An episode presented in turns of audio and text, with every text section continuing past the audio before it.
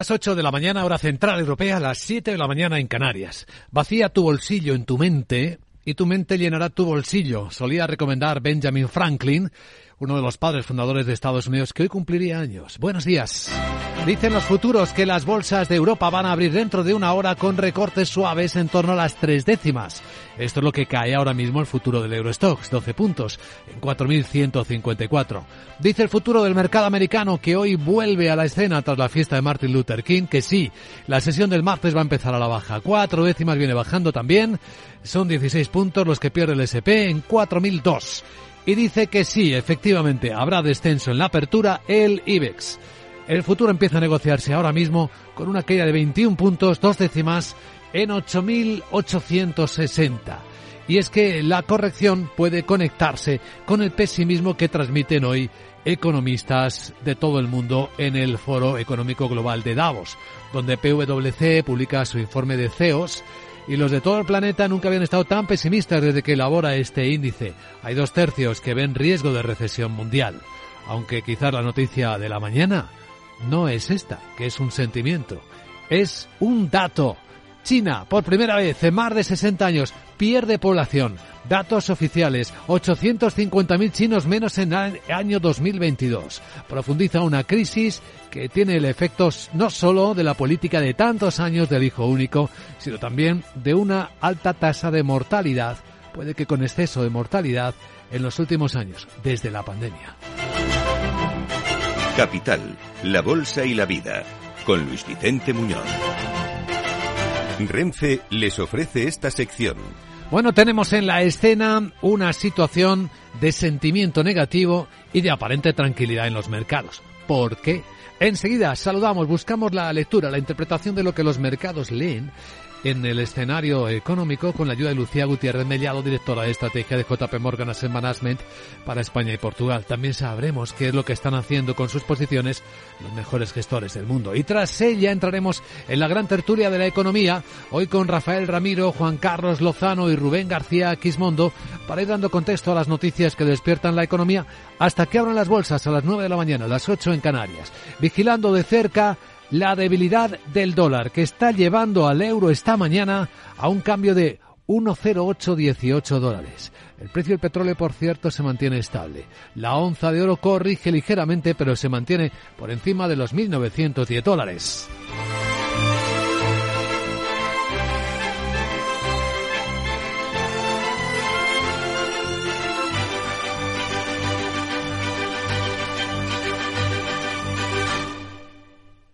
Renfe les ha ofrecido esta sección.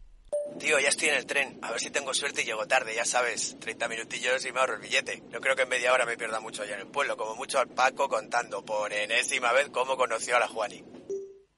Con el compromiso Renfe de puntualidad, si tu tren AVE se retrasa más de 15 minutos, te devolvemos el 50% y el 100% si se retrasa más de 30. Normal que alguno prefiera llegar tarde. Nadie te da más. No todos los trenes son como Renfe. Renfe, tu tren. Y tres de cada cuatro CEOs del mundo sí están esperando que la economía empeore este año, según el panel de PVC presentado en el foro de Davos. Miguel San Martín, buenos días. Buenos días. El 73% de más de 4.400 CEOs de 105 países tiene una visión pesimista de la economía para los próximos 12 meses. Un 8% espera que la situación se mantenga y solo el 18% espera una mejoría. Las peores perspectivas, las de los países del G7 más afectados por la crisis energética, en general creen que sus economías se van a comportar todavía peor que la evolución internacional. El 60% de hecho no considera reducir sus plantillas, pero el 80% tampoco espera subir sueldos. En el caso de los empresarios españoles, ese pesimismo sube hasta el 76%, la mayor caída de la confianza entre los ejecutivos de los últimos 12 años. Por cierto, que esta noche en la CNBC el presidente del gobierno, Pedro Sánchez, ha defendido a España como un país con menos inflación dentro de la Unión Europea y ha anunciado que hoy va a anunciar en el plenario del foro de Davos a España como destino para inversiones internacionales. Sin embargo, el Eurogrupo ve señales alentadoras, confía en evitar recesión profunda este año. Gracias a unos resultados económicos mejores de lo previsto a finales del año pasado, pese al reto que sigue planteando la guerra en Ucrania. Los ministros de Economía y Finanzas de la Eurozona desvelan que el crecimiento habría superado el 3%, lo que lleva al comisario de Economía, Paolo Gentiloni, a no ver una recesión tan grave. ¿Cree que la inflación general puede, parece haber tocado techo? Aunque no sea el caso de la inflación subyacente. Los mercados laborales siguen mostrando fortaleza y también el sentimiento económico que medimos ha empezado a recuperarse. Así que en conjunto estos acontecimientos pueden anunciar una contracción menor de lo esperado para este invierno. Gentiloni cree todavía que la perspectiva del, es que el crecimiento siga débil el resto del año, pese a la bajada de precios reciente, va a continuar la crisis energética derivada de la guerra de Ucrania. Pero la agencia Moody's proyecta perspectiva negativa para la solvencia de la deuda de la zona euro y también dice que va a llevar eso a una suave recesión al bloque comunitario. Prevé que el 60% de la eurozona, de hecho, esté en recesión. Asegura que las contracciones en Alemania, Italia y Eslovaquia van a llevar el PIB a niveles por debajo de la situación pre-pandemia y que las medidas de apoyo público van a contener los efectos sociales de la crisis energética, pero pueden revertir esa consolidación fiscal presupuestaria. También dice que una estanflación podría tener consecuencias de crédito severas para algunos países del sur de Europa. Para España estima un crecimiento del 0,9% este año, lejos del 2,1% del gobierno. En España los salarios, las subidas no están presionando la inflación, lo constataba el gobernador del Banco de España, Pablo Hernández de Cosa, hace unas horas. Y en el eh, diálogo hay una propuesta que la COE considera interesante. Es de comisiones obreras. Lo hemos comentado ya, que parte de las subidas salariales pueden ligarse a la marcha o a los beneficios de cada sector o empresa. Así lo ha dicho Antonio Garamendi, quien ha reiterado que siempre ha explicado que él defiende subidas salariales en función de cómo vaya cada negocio. Respecto eh, a esta propuesta, esto ha dicho. Las mesas siguen abiertas, estamos sentados y bueno, pues me parece, me parece interesante hablar sobre ello. Pero bueno, para hablar sobre ello, pero te quiero decir que no solo, eh, o sea, con esta, con esta frase eh, se abre un espacio. Yo creo un espacio interesante, pero lógicamente hay que, hay que seguir. Y en la agenda, un vistazo a lo que nos espera por delante este martes 17 de enero. Hola Sara Bot, muy buenos días. Muy buenos días. Duda y martes y la Sara te cuenta cosas ya que en Alemania tachan tachan tenemos el IPC final de diciembre que cae 8 décimas. Ah. Como se esperaba, hasta el 8,6% interanual. Todavía esperamos en ese país el índice de confianza inversora ZEW de enero. También publica datos de inflación Italia. In Spain el Tesoro subasta letras a tres y nueve meses y el Banco de España publica el avance mensual de la deuda pública de noviembre. El Reino Unido divulga la tasa de desempleo de noviembre. En Estados Unidos tendremos pocas referencias y entre ellas, el índice manufacturero Empire State de enero. Además la OPE publica su informe mensual. Luis Vicente vamos a escuchar a la directora de estrategia de JP Morgan AM en España y Portugal para que nos cuente cómo ve el panorama y dónde se puede conseguir dinerito. Y ahora que lo pienso, si la Sarita crea una gestora, Sara Fans se puede llamar y con sus fans ganar money money. ¿Qué te ah, parece? Tendremos el Sara Strategic con... Jeje. Mejor me voy. Bueno, Chao. es una buena idea. Puedes eh, madurarla. Por cierto, además de la inflación de Alemania, que ha acabado el año con una inflación del 8,6%, se ha publicado su tasa de desempleo, su tasa de paro. Sigue siendo del 3,7%. Capital, la Bolsa y la Vida, con Luis Vicente Muñoz.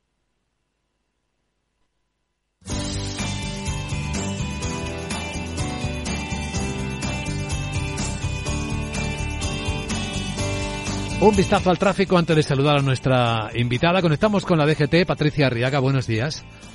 ¿Qué tal? Muy buenos días. Pues a esta hora mucha precaución con este temporal eh, por nieve. A esta hora hay 31 carreteras afectadas de la red viaria principal, es decir, autovías y autopistas en nivel rojo, es decir, obligatorio el uso de cadenas o neumáticos de invierno en Huesca, la A23 a la altura de Nueno, en nivel verde, transitable, pero con mucha precaución, en León en la A6 a la altura de Quintanilla de Conbarros y también en la AP66 en Fresno del Camino hasta Asturias, hasta la zona del Moclín.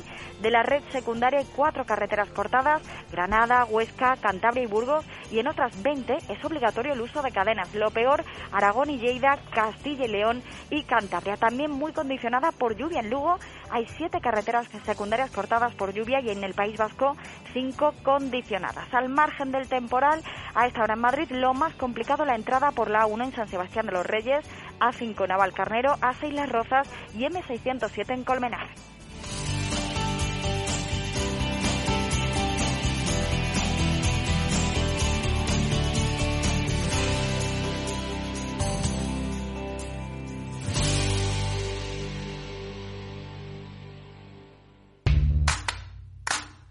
¿Qué tiene que ver IG con Societe General? Pues desde hoy mucho. Lanzamos los multis, productos cotizados emitidos por Societe General, disponibles a través de nuestra plataforma de trading. Elige el apalancamiento con el que estés más cómodo y multiplica tu exposición a los mercados financieros. Esos son los multis. Tú decides. Sé el primero en operar con ellos. Más información en IG.com.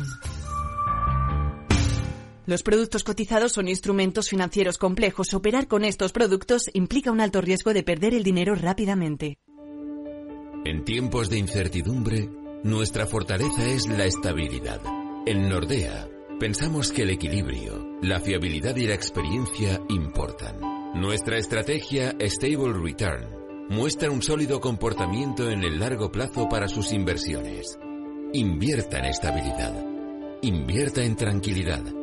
Descubra más en nordea.es.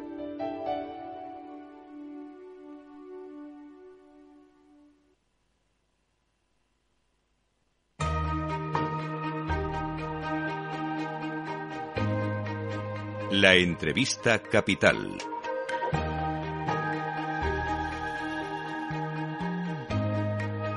Luis Vicente Muñoz. Vamos a leer esta diferencia de percepción que parecen mostrar los mercados con el pesimismo reinante de los líderes reunidos en Davos. En particular, tomando esa referencia del informe de PVC, que nunca había sido tan pesimista en la expresión de los CEOs a los que, a quienes pregunta cómo va a ir este año 2023. Dos tercios esperan recesión mundial. Nos acompaña en directo en Capital Radio Lucía Gutiérrez Mellado, directora de estrategia de JP Morgan Asset Management para España y Portugal. Lucía, muy buenos días, ¿cómo estás? Hola, buenos días a todos. Sin embargo, en los mercados hay una aparente tranquilidad reinando en el comienzo del año. ¿No parecen descontar mayor riesgo del descontado ya cuando acabó 2022? Claro, es que yo creo que los mercados siempre se adelantan a los datos macro y la realidad es que con las caídas que vimos el año pasado, tanto en renta variable como en renta fija, ya descuentan bastantes malas noticias. Entonces, es verdad que este año yo creo que vamos a ver datos macros pues regulares, eh, datos de crecimiento débiles y, mm, bueno, pues yo creo que ahí, aunque la macro no sea todo lo fuerte que nos gusta, sino más bien estemos en un entorno de tendencia de crecimiento eh, positivo pero muy discreto con el riesgo de recesión posible, pero yo creo que los eh, mercados ya han descontado muchas de esas malas noticias. Están variando la expectativa sobre los bancos centrales y me refiero a dos cambios posibles. Uno muy cerca, el del Banco Central japonés, que abandone la política ultralaxa de tantos años, viendo cómo la inflación se le va disparando también hasta Japón, cosa increíble, ¿no?, en los últimos años. Y otra, viendo que se moderan tasas generales de inflación, que los que han subido más agresivamente los tipos, entiéndase el de Estados Unidos, moderen esa tensión. Bueno, yo creo que en, el, en, las regiones donde eh, el año pasado hemos visto subidas agresivas de tipos, no cabe duda que el final cada vez está más cerca.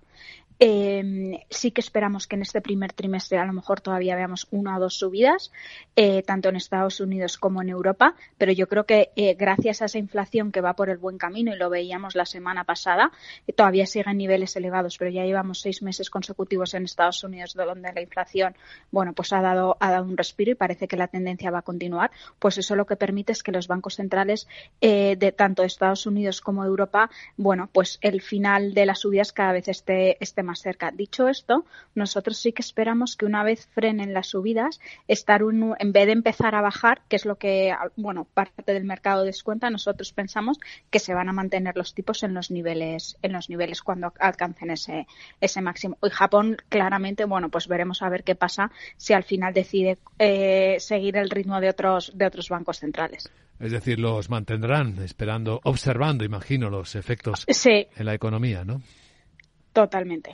¿Y esto qué significa a efectos del comportamiento esperado de la renta fija?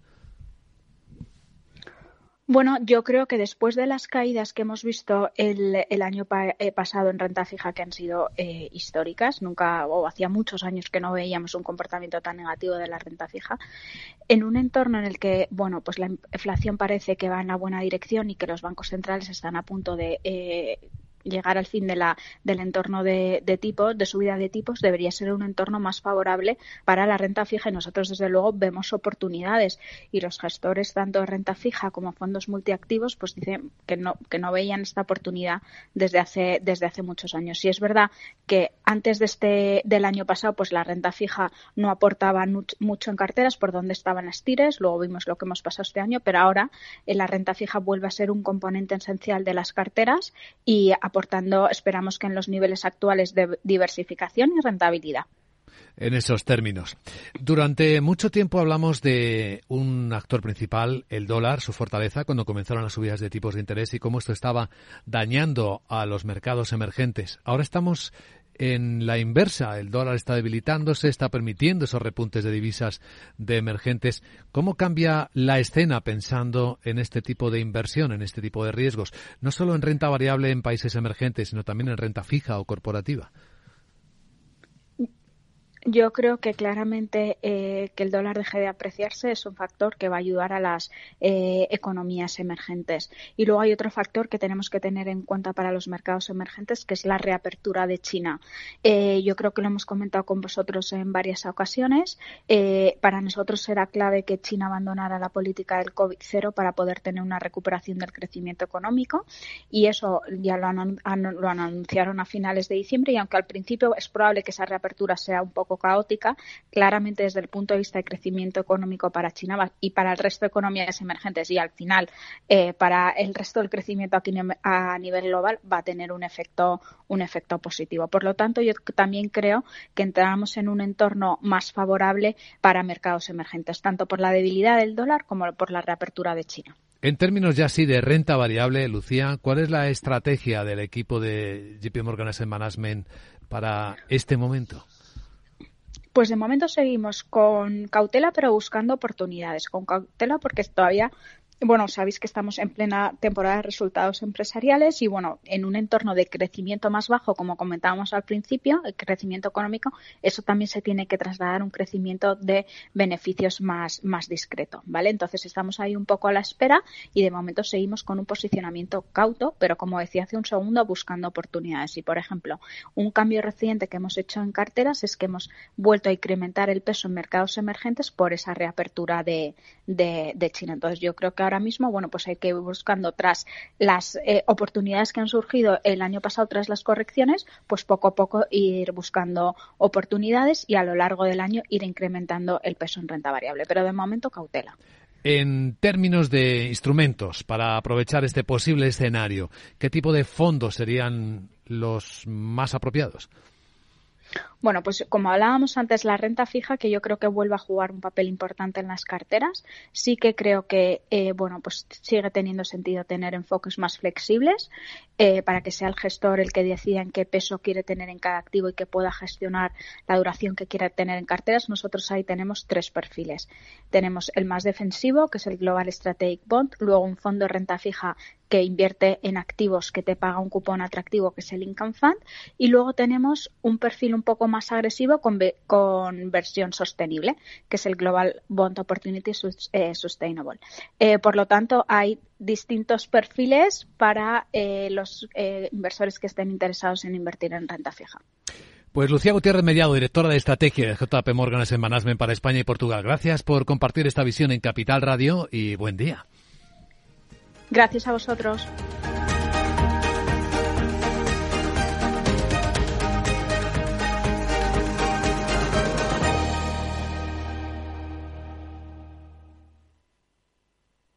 ¿Es de los que busca oportunidades en todas partes?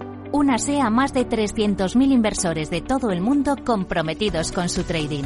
Con CMC Markets obtendrá una experiencia de trading mejorada con una plataforma de nivel institucional varias veces premiada con más de 12.000 activos a su alcance. Opere con el mejor. Pruébelo sin compromiso con una cuenta demo. Entre en cmcmarkets.es o llame al 911 140 700. CMC Markets, su broker online de confianza. Los CFD son instrumentos complejos y están asociados a un riesgo elevado de perder dinero rápidamente debido al apalancamiento. El 77% de las cuentas de inversores minoristas pierden dinero en la comercialización con CFDs con este proveedor. Debe considerar si comprende el funcionamiento de los CFDs y si puede permitirse asumir un riesgo elevado de perder su dinero. Si quieres conocer mejor las empresas con las que trabajas, empieza por Informa. Compruébalo con tres informes gratis, el nuestro para que nos conozcas más y los dos que tú elijas para tu negocio. Solicítalos ya en Informa.es. Informa, líder en información empresarial.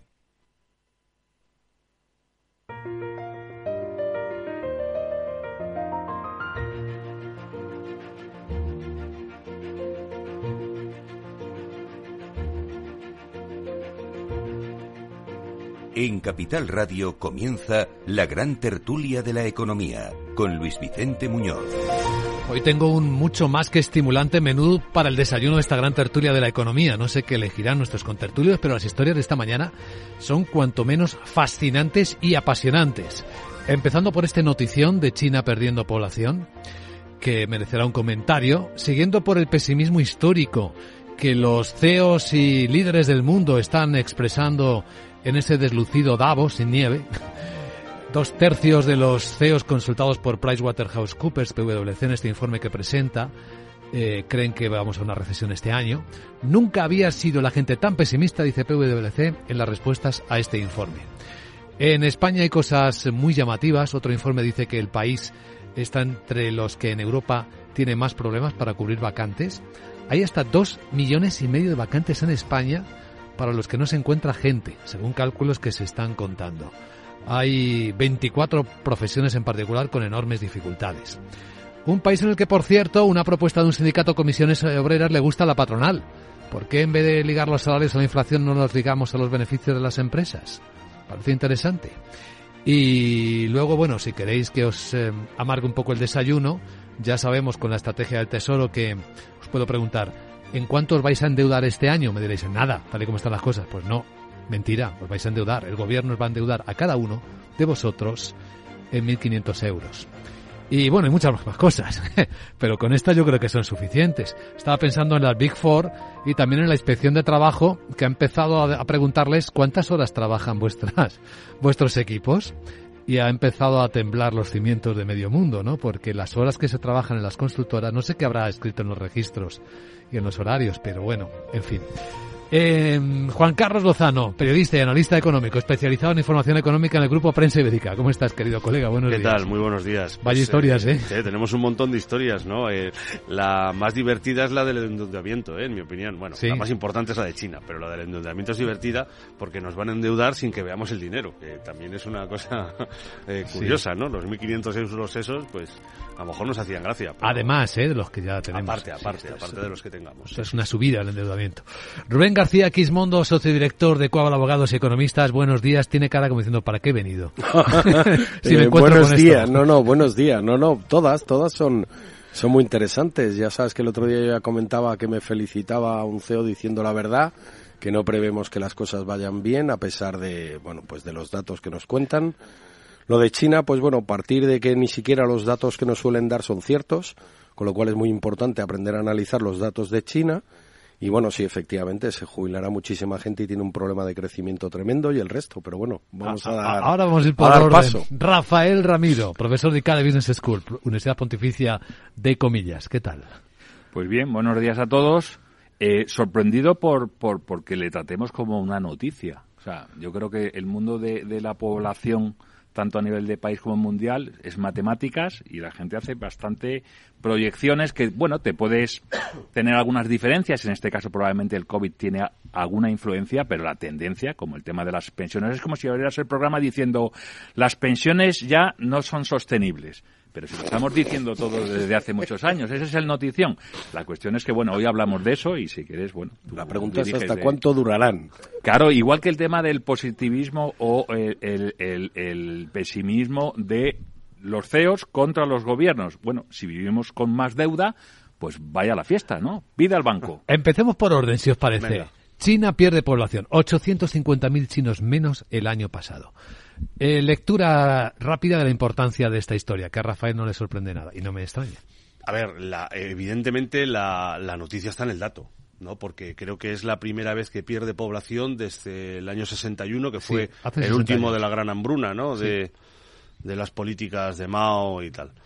eh, ahí está la ahí está la noticia. Lo importante es intentar ver qué efecto va a tener, ¿no? En, en las economías, ¿no? Eh, China, a ver, lo único que se me ocurre es que China como país se enfrenta a o empieza a enfrentarse al declive de su de su crecimiento a base de mano de obra barata y de, y de gran demanda para empezar a entrar en el terreno de la productividad, de, de crecer a través de productividad. Eso yo creo que es eh, en primera en primer término como país, ¿no? Eh, ¿Cómo va a ser eh, en el efecto de para el resto de economías? Pues bueno, vamos a ver cuál es el ritmo de crecimiento de China, ¿no? De todo lo que tiene, los datos que han dado, también influido seguramente por esta tendencia de la que hablaba eh, Rafa, que efectivamente es así, a, tener menos población. De hecho, yo creo que he leído que a finales de siglo, que cosa que lo mismo ni, no conseguimos comprobar, ninguno de los que estamos aquí, eh, China iba a tener la mitad de población, ¿no? Eh, pero por eso digo, ¿cómo va a ser entonces la tendencia? Bueno, dependiendo de cómo salga de rápido de esta política de COVID-0 que ha restringido mucho la economía en China, ¿no? El crecimiento ahora mismo ha sido como de un 3, algo mayor de lo esperado por los analistas, por debajo de las estimaciones del gobierno, también coincido con lo que dice Rubén, que cuidado con los datos de China, que hay que cogerlos un poco con alfileres. En las buenas épocas, acordados de que siempre crecía un seis y medio, ¿no? O sea, Rubén, ha crecido China? Rubén tiene oficina en Hong Kong, así que lo ven de primera mano. Claro, sabe de lo que habla. Así que dicho esto, le cedo la palabra. Bueno, pues el fin del dividendo demográfico, que ha mantenido el crecimiento de China, el incremento de los costes por pensiones y por envejecimiento, a los que no tiene capacidad de atender, porque no tiene la riqueza suficiente, el mantenimiento de la renta per cápita por pérdida de población, lo que no le viene eh, mal, la confirmación de que no llegará nunca a ser la primera economía del mundo y que seguirá siendo los Estados Unidos, efectivamente una necesidad muy fuerte de inversión en, en intento de productividad y no inversión en infraestructuras que ha engordado el Producto Interior Bruto de manera continuada para poder manipular los datos y mantener a la a la población contenta y una presión eh, social muy, muy importante que para un régimen dictatorial como es el régimen chino, pues siempre es un problema, ¿no? Manejarlo, a pesar de que tienen controlada toda la información a través de todas las redes y de cámaras y de cualquier otro sistema, siempre es un problema porque le va a introducir eh, bastante, bastante presión y luego todo ello en un contexto geopolítico en el cual China lógicamente va perdiendo el acceso a los mercados que han sido fundamentales para su desarrollo económico, Japón, Corea, Unión Europea, Estados Unidos, porque se produce una, una vuelta, digamos, de la industria y de la recolocación de las inversiones, porque estamos en una guerra fría que hay que aceptar desde hace ya años y que cada vez se va a intensificar más y que no tiene una, una solución a corto plazo. Suena desafío, Rafael. Bueno, yo me voy a mojar. Yo, yo, a mí no me preocupa. O sea, yo creo, aparte de que creo que estaba en principio descontado. Porque lo gestionan bien siempre los chinos. No, sino que primero a grandes números también hay grandes soluciones, ¿no? Entonces, si miras también los números en la, en la, em, la clase media, crece de una manera mm, muy significativa, ¿no? Que al final son los que hacen de motor de la economía, ¿no? Como comentaba también Juan Carlos, la productividad, bueno, es uno de los vectores que, que, que, realmente van a tirar ahora de la economía china, ¿no? Eh, por otro lado, ¿Por qué ha caído también tan significativamente este año? No es tanto porque se han muerto más, sino porque han dejado de, nacer. ¿Por qué han dejado de nacer? Pues ya no están todos en casa. O sea, si yo soy una pareja que además para poder eh, criar a un hijo, o sea, te cuesta mm, Dios y ayuda porque es muy caro tener un hijo en China. De hecho, en el 2016 ya implantan la política de dos hijos, incluso antes del COVID también de tres hijos y no lo tienen. ¿Por qué? Porque, porque es que cuesta muchísimo. Gao Cao, que es la selectividad allí, se suicidan si no lo sacan. Entonces, desde un punto de vista de crecimiento de los, de los nacimientos no va a haber, pero desde un punto de vista de los 1.400 millones que tienen una clase media y, un, y una potencial de mejora de productividad, creo que va a seguir siendo el motor de la economía mundial, que hasta ahora ha sido un tercio y yo creo que lo va a poder seguir manteniendo. Os voy a dar algunos datos que complementan, creo que muy bien vuestro análisis. En China la política ya es de incentivo de la, natalidad. Hemos pasado de la restricción, la política del hijo único, al estímulo del parto. Las últimas medidas que han aprobado, por ejemplo, en Shenzhen, la ciudad donde tiene su sede Huawei o Xiaomi, para acercarlo, incluye que cualquier pareja que tenga un tercer hijo o cuarto o más le van a pagar 2.800 eh, eh, dólares hasta que eh, los niños cumplan los tres años de edad. Fijaos en qué términos de apoyo económico China está promocionando la natalidad. Y hay otras ciudades como Jinan, la provincia de Shandong, están entregando subsidios para cuidar a los niños y ampliando los permisos de paternidad. Y ni así. Claro, y de hecho, si le sumas esos datos, en los años 70 tenías 40 nacimientos por cada mil habitantes. Hmm.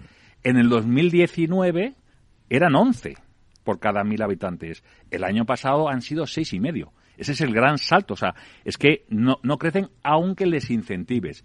Y reitero el tema de la educación. Es que es muy caro tener un hijo. ¿Qué pasó el año pasado también con el gobierno, con todas las tecnológicas que hacían muchísimo dinero por todo el tema de las clases privadas, el tutoring, que eran grandes empresas tecnológicas con una valoración inmensa como Alibaba, que las han obligado a que sea Mm, gratis, no puedes ganar dinero. ¿Por qué? Porque están ayudando a que las familias tengan más hijos. Ya no así no lo consiguen. No obstante, yo sigo diciendo que hay una clase media creciente en China con una mejor educación, con una mejor posibilidad de productividad, que creo que va a seguir eh, tirando de la economía mundial porque todo lo que es la mano de obra barata pues ya la tienes en la India, la tienes en Indonesia y tenemos el ejemplo de Japón, que ahí sigue siendo la tercera potencia mundial y no crece a nivel de población. Acerquemos los temas también. En España hay un problema de natalidad, bueno, eh, galopante. En algún momento tendremos que hablar de ello. Ahora de lo que se habla es de ver cómo no empobrecerse más la población con una inflación que sigue estando muy alta. ¿Es inteligente, os parece, esta idea planteada por comisiones obreras y que a la COE le parece interesante, de ligar la subida de los salarios a la marcha de la empresa, de cada empresa, al beneficio? Crece el beneficio, pues que crezca el salario en una proporción similar. Bueno, a mí, a mí no me parece mala idea, ¿no? En función de los resultados también por equipo. Yo soy más partidario de ligarlo al incremento de la productividad que al incremento del beneficio, ¿no? pero no me parece mala idea. De hecho, en muchísimas empresas siempre hay un resultado, ¿no? O sea, siempre hay una vinculación entre el salario y los resultados, lo que ocurre es que tienes que analizar exactamente la contribución de cada trabajador a dicho resultado. O sea, no puede ser en global, sino que tiene que ser por equipos, por el rendimiento de cada equipo, el rendimiento de cada persona, y eso implica unos sistemas de gestión de personal que tienen mucho, mucho coste, a los que están acostumbrados consultoras, despachos de abogados, ingenierías, etcétera, pero que la mayor parte del sector industrial o comercial no lo está. Y luego, además, también yo le diría a comisiones obreras que piensen el país que tiene. Yo sé que sus afiliados están todos en las grandes empresas y en el Estado, pero el país, el empleo se crea en pymes y las pymes no están con beneficios.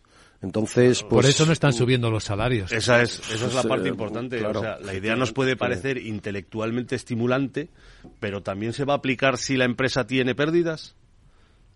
También se va a aplicar si la empresa baja sus beneficios, es decir, si la empresa baja los beneficios un 20%, le va a decir el, le va a decir comisiones obreras a sus afiliados dentro de la empresa, señores, el año que viene nos bajamos el sueldo un 20%.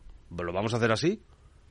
Claro, o sea, como planteamiento intelectual puede ser interesante, pero como planteamiento real, aparte, aparte de esto que me parece como muy obvio, pues lo que dice Rubén es que estamos, hay muchas cosas que se dicen como si estuviéramos en Estados Unidos y tuviéramos una cantidad de empresas enormes eh, gigantesca pues y no es el caso. O sea, una cosa, no. si fuese así, se cambiaría por pérdidas de puestos de trabajo, porque hoy cuando una empresa pierde dinero, lo que tiene que hacer es despedir. Eh, Claro, pero, pero sin embargo, eso también está eh, intervenido artificialmente o intentado o, o, se intenta intervenir artificialmente desde el gobierno, ¿no? Con el tema de no poder despedir, todas las leyes. Hmm. Entonces, eh, a ver, seamos un poco serios, ¿no? Yo lo que tampoco entiendo muy bien es qué es lo que ha visto bien la patronal ahí, la verdad, sinceramente. Bueno, es que yo creo que la COE a veces tiene despistes así muy, muy importantes y no se da realmente cuenta de que representa no solo a las grandes empresas, sino que también representa al resto del, del empresariado y que la CEPIME también forma parte de la patronal, ¿no? Eh, además, las, las pymes son el backbone, o sea, la espina dorsal de todas las economías del mundo, con lo cual realmente esa propuesta no tiene mucho sentido y en cuanto a lo que decía Juan Carlos de bajar el sueldo está prohibido. Ni siquiera con acuerdo con los trabajadores podrías bajar el sueldo porque hay unas normas laborales que impiden la renuncia a los derechos adquiridos, con lo cual cualquiera de los trabajadores que lo impugnara en un juzgado de lo social lo ganaría, porque no puede un trabajador renunciar a sus derechos, es, es que no, ni siquiera con acuerdo. Con lo cual, no, yo sinceramente lo veo más vinculado a la productividad y lo veo mucho más vinculado al hecho de que las empresas están muy, muy asfixiadas, muy sobreendeudadas, con muchas dificultades de mercado. Por eso hay tal diferencia entre la perspectiva de los CEOs que decías antes y la perspectiva de los gobiernos. Los gobiernos, el nuestro en particular, está de elecciones y nos va a tener de elecciones 11 meses y todo es positivo y ningún dato es negativo y, y cualquier dato negativo lo cambio completamente y digo lo contrario, pero la realidad que perciben las empresas es que el mercado interior que es en el que se mueve un porcentaje, el mayoritario, de las empresas españolas, está completamente yo diría, en recesión, deprimido, en una atonía completa y que el crecimiento económico español se basa en el incremento del gasto público, lo decía antes Rafael, en el incremento de, que, oye, que me falta 0,2% el PIB, gástate 8.000 millones en lo que sea, ¿no? Y en el sector exterior, que nos está dando una lección, pero que la da otra vez el empresariado, ¿no? Que viendo que el mercado interior no le funciona, y ya habiendo muchísimas empresas españolas internacionalizadas, aunque siguen siendo un porcentaje minoritario, pues se van fuera a, batir el cobre y tienen la capacidad de ganar cuota de mercado a pesar de que España internamente está en una situación muy negativa. Es que en España la distorsión económica que tenemos debido a la intervención pública, cuando el gasto público supera el 50% del PIB, sin explicar el comportamiento de las administraciones públicas, no puedes explicar el comportamiento de, la economía. Es imposible. Es que es imposible, porque es más de la mitad de la economía. Rafael. Y es una preocupación no solo de España, para mí yo creo que es de Europa. O sea, al final estamos dopados con el tema de la deuda, otra vez con China. O sea, China si tuviera problemas todavía puede tirar de deuda y entonces se, pone como Europa, ¿no? O como, como Japón, ¿no? En ese sentido. Yo creo que, que sí, en algún momento, no va a ser este año, claramente por las elecciones, en algún momento hay que poner orden a las cuentas. Y yo intento, cuando no, cuando estás en, clase, intentas poner ejemplos que no son iguales. Ya sé, ya lo dice la vicepresidenta, que no es lo mismo gestionar un gobierno que una empresa o que una familia, o yo también utilizo una comunidad de propietarios, pero la realidad es que si tú vives de lo que no tienes y cada vez lo haces mayor, tarde o temprano te vas a pegar el batacazo. Y eso, como el tema de la población en las pensiones, lo estamos viendo en los números. Entonces, tarde o temprano, yo creo que por eso los CEOs tienen ese pesimismo, es que tarde o temprano mm, vamos a petar. O sea, estamos dopados y además están los famosos cisnes negros. Esto de la energía, que hoy esté a 4 euros eh, la electricidad y estamos aquí todos, bueno, pues darle ya al horno, pero ¿qué es esto? O sea, tarde o temprano vamos a tener problemas con la energía porque Rusia se está rearmando. Y yo creo que vamos a tener problemas en el, tema energético probablemente el año que viene. Ayer comentamos como en Alemania la aplicación esta que el gobierno ha repartido entre sus ciudadanos les, dice, les dijo que a las 6 de la tarde por favor apagasen lavadoras, apagasen todo porque tenían problemas de acceso a la energía. Es decir, estamos ya con algunos problemas de escasez real en países avanzados y eso no hay que perderlo de vista. A continuación, en la gran tertulia de la economía, si queréis, hablamos un poco de esta extraña percepción que tenemos todos sobre la deuda. Es como si no fuera con nosotros, solo pensamos que es nuestra hipoteca la real y no nos damos cuenta de que la deuda del Estado es nuestra deuda, incluso que la deuda de la empresa en la que trabajamos también es nuestra deuda. En la era de la realidad virtual y teletrabajo, las empresas utilizan cada vez más los servicios en la nube e Internet se convierte en la nueva red corporativa. Pero la nube no siempre es un entorno muy seguro. Zscaler, con su nuevo y radical modelo Zero Trust, asegura usuarios y cargas de trabajo tanto de aplicaciones públicas como privadas. Descubra más en zscaler.es.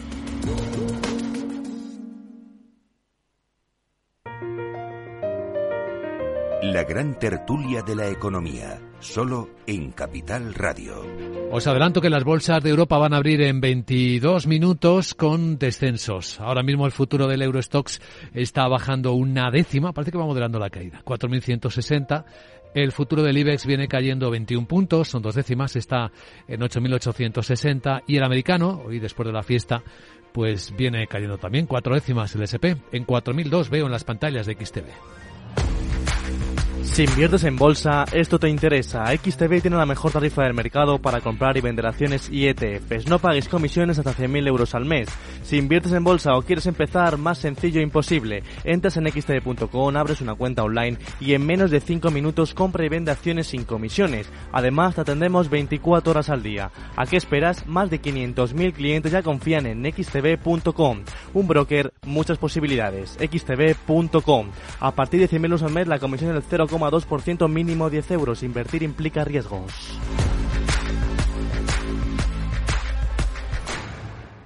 Pues seguimos en la gran tertulia de la economía. Siempre me acuerdo de Machado, no sé por qué, cuando dice españolito que llegas a España con una deuda te vas a encontrar que no esperabas, ¿no?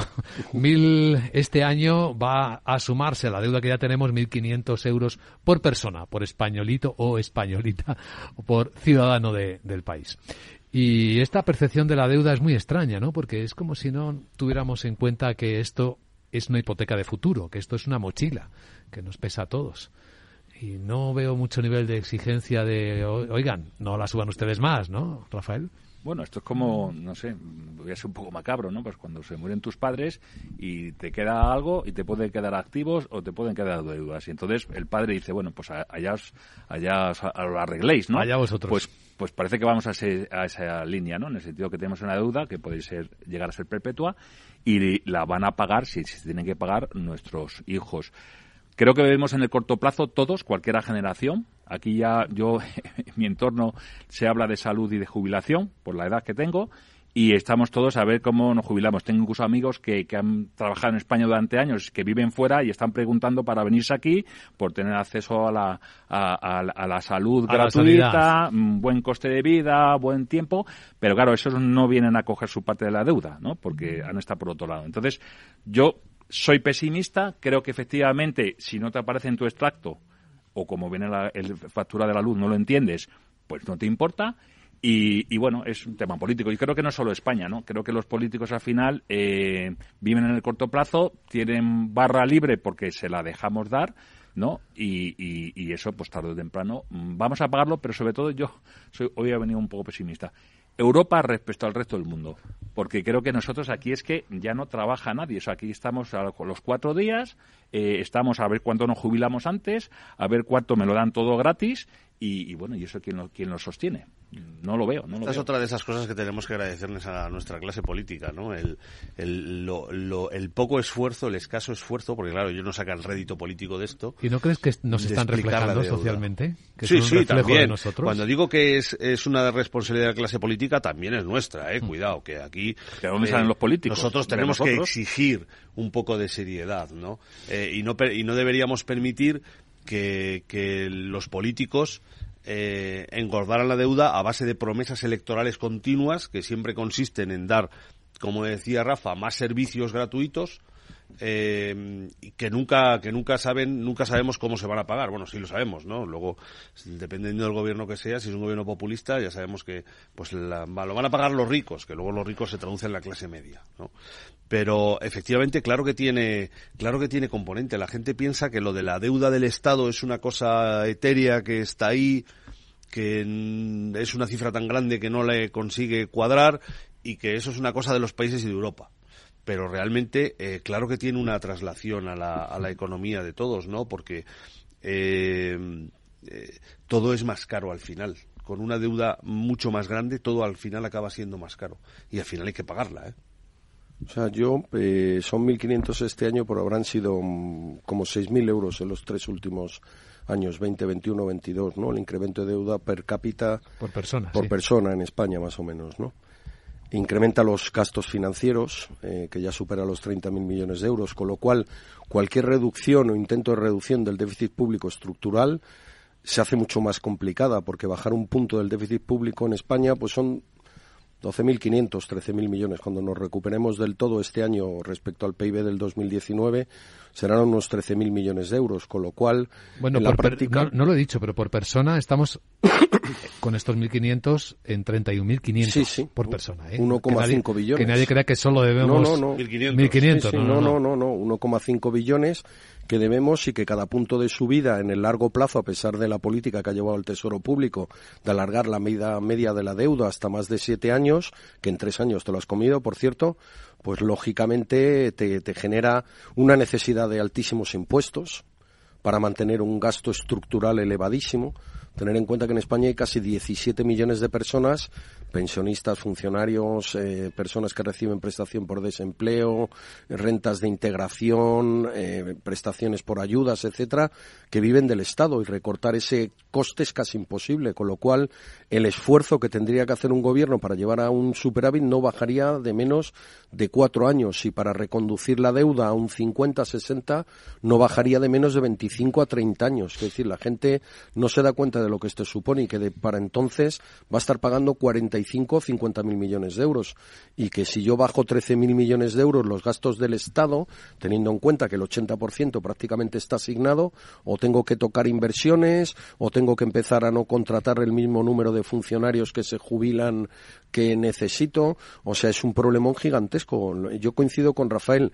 Es muy fuerte en toda Europa, en particular en los países del sur de Europa, Portugal, Italia, España. Y el otro día en un artículo de uno de los mayores especialistas, lo comentaba antes, em, sobre crisis, él ponía la luz de atención sobre el Japón y ponía la luz de atención sobre Italia, pero como yo sé que Japón, la mayor parte de la deuda suya es propia y que es un país que más o menos lo irá gestionando y que Italia, pues de una u otra manera es muy hábil a la hora de desaparecer de la escena cuando se ponen mal las cosas, pues a lo mejor se le olvidó preocuparse de, eh, España, ¿no? O sea, Portugal lo pasó fatal para llevar a reconducir la situación, Irlanda lo pasó fatal, a pesar de que ahora nos parece un dragón que todo crece y que todo va fenomenal, tuvo unos años terribles, y, y yo coincido un poco también con Rafael, es la sensación de que la población vive perfectamente gastándose 50.000 millones de euros cada año más, de lo que se recauda a pesar de que la presión fiscal es brutal, porque el gasto público es más del 50 del PIB y la recaudación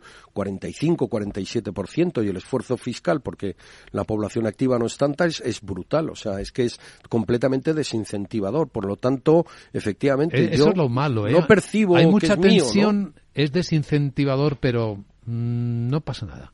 Bueno, pero porque los que estamos trabajando como chinos seguimos y porque los que no lo están, pues viven felices. Pero si es que, perdona que hoy estoy con mis ejemplos, es como si tú llegas al extracto de la comunidad de vecinos y la deuda de la comunidad de vecinos. Hasta ahí llegas y dices, bueno, es de la comunidad de vecinos, pero salvo que te llega tu nombre, y que te, toca la Guardia Civil de Hacienda que te van a embargar, percibes como tú, no lo percibes. y entonces, claro, yo soy un pensionista y recibo esta semana una carta donde me dicen que me van a subir el 8,5% independientemente del nivel de renta que tenga o qué pensión tenga y bueno, pues, estupendo. Pues, tiramos para adelante, pero esto, esto es jauja, ¿no? Entonces, bueno, no es un tema de color político, o sea, yo creo que todos los políticos harían lo mismo, están es, es su negocio, este año es el gran año y aquí hay que hacer todo lo que se pueda. El problema es que yo reitero, lo he dicho, lo he comentado varias veces aquí en micrófono, ¿no? Eh, yo creo que las pensiones las tendremos, pero lo que no habrá es tanta diversidad de pensiones, ¿no? Puede haber alguien que cobre 3.000 y otra persona que cobre 400. Entonces, antes de que lleguemos a pagar 50.000 euros, en 50.000 millones de euros en intereses, me imagino que habrá un ajuste de esas pensiones para que todo el mundo tengamos un mínimo y luego cada uno que se busque la vida, entiendo yo. Sí, porque además la deuda implícita que tienes por pensiones, si tú calculas la próxima generación que se va jubilando con el problema demográfico que tenemos, haría que esa deuda de 120 se multiplicara. ¿eh? O sea, que por dos probablemente o más. ¿eh?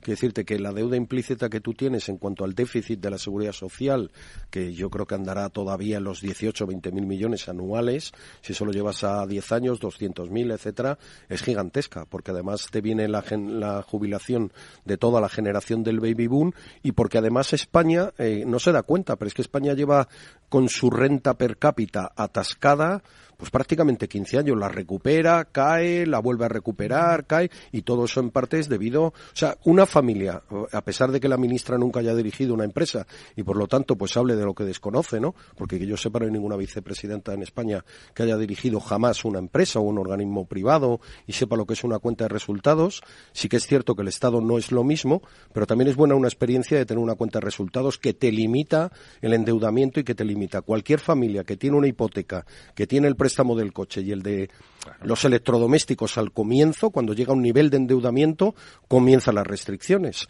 No podemos salir, no podemos hacer esto, no podemos pues cierto que el Estado puede emitir deuda hasta que se la dejan de comprar. Quiere decir que Grecia no es que no quisiera seguir emitiendo deuda, es que le pedían un tipo de interés brutal. Somos muy buenos, Rubén, fabricando ficciones. Banco Central Europeo compra la deuda, tenemos ahí un organismo supra. Mm. Eh, bueno, pero se supone que eso también se le ha puesto coto ya, ¿no? O sea, ya el Banco Central Europeo va a empezar a hasta que se ponga en riesgo el euro. Bueno, pues hasta que se ponga, hasta que se, pero hasta que se ponga el riesgo en euro, hasta ese momento, porque también se nos olvidan muchas cosas. Eh, aquí en España vinieron los famosos hombres de negro. ¿Y eso cuánto pensamos que puede tardar? Pues tampoco puede tardar demasiado. 24, cuando cambie el gobierno. ¿Sabes? El siguiente tonto. Claro. Porque ah. eso llegará. Llegará un momento en el que los países a los que llaman desde aquí halcones digan, señores, esto hay que meterlo un poquito en vereda. La gran tertulia de la economía en Capital Radio. Hoy con Rafael Ramiro, con Rubén García Quismondo y con Juan Carlos Lozano. Gracias amigos, que tengáis un buen día. Gracias, buen día. ¿eh? Buen día.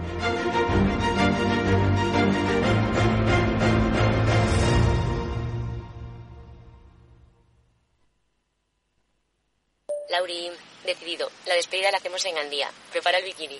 Lauri, que en Gandía vive el ex de Jesse. Que nos vamos a Málaga. Lauri, que no, que dan mal tiempo. A Bilbao, pinchos y party. Lauri, una cosita, que al final es despedida conjunta. Te hago administradora del grupo que no puedo más. En Renfe tenemos más de 1500 destinos para que siempre puedas llegar a donde quieras llegar. Nadie te da más. No todos los trenes son como Renfe. Renfe, tu tren. ¡Vaya acción! ¿La has visto? ¿Qué acción? Una acción gratis. Ahora consigue una acción gratis por hacerte cliente de XTB y descubre cómo se siente un inversor en bolsa. Descarga la app de inversión de XTB, hazte cliente, haz tu primer depósito de cualquier importe y disfruta de tu acción gratis para empezar a invertir. Invertir implica riesgos. Términos y condiciones de la promoción en xtb.com.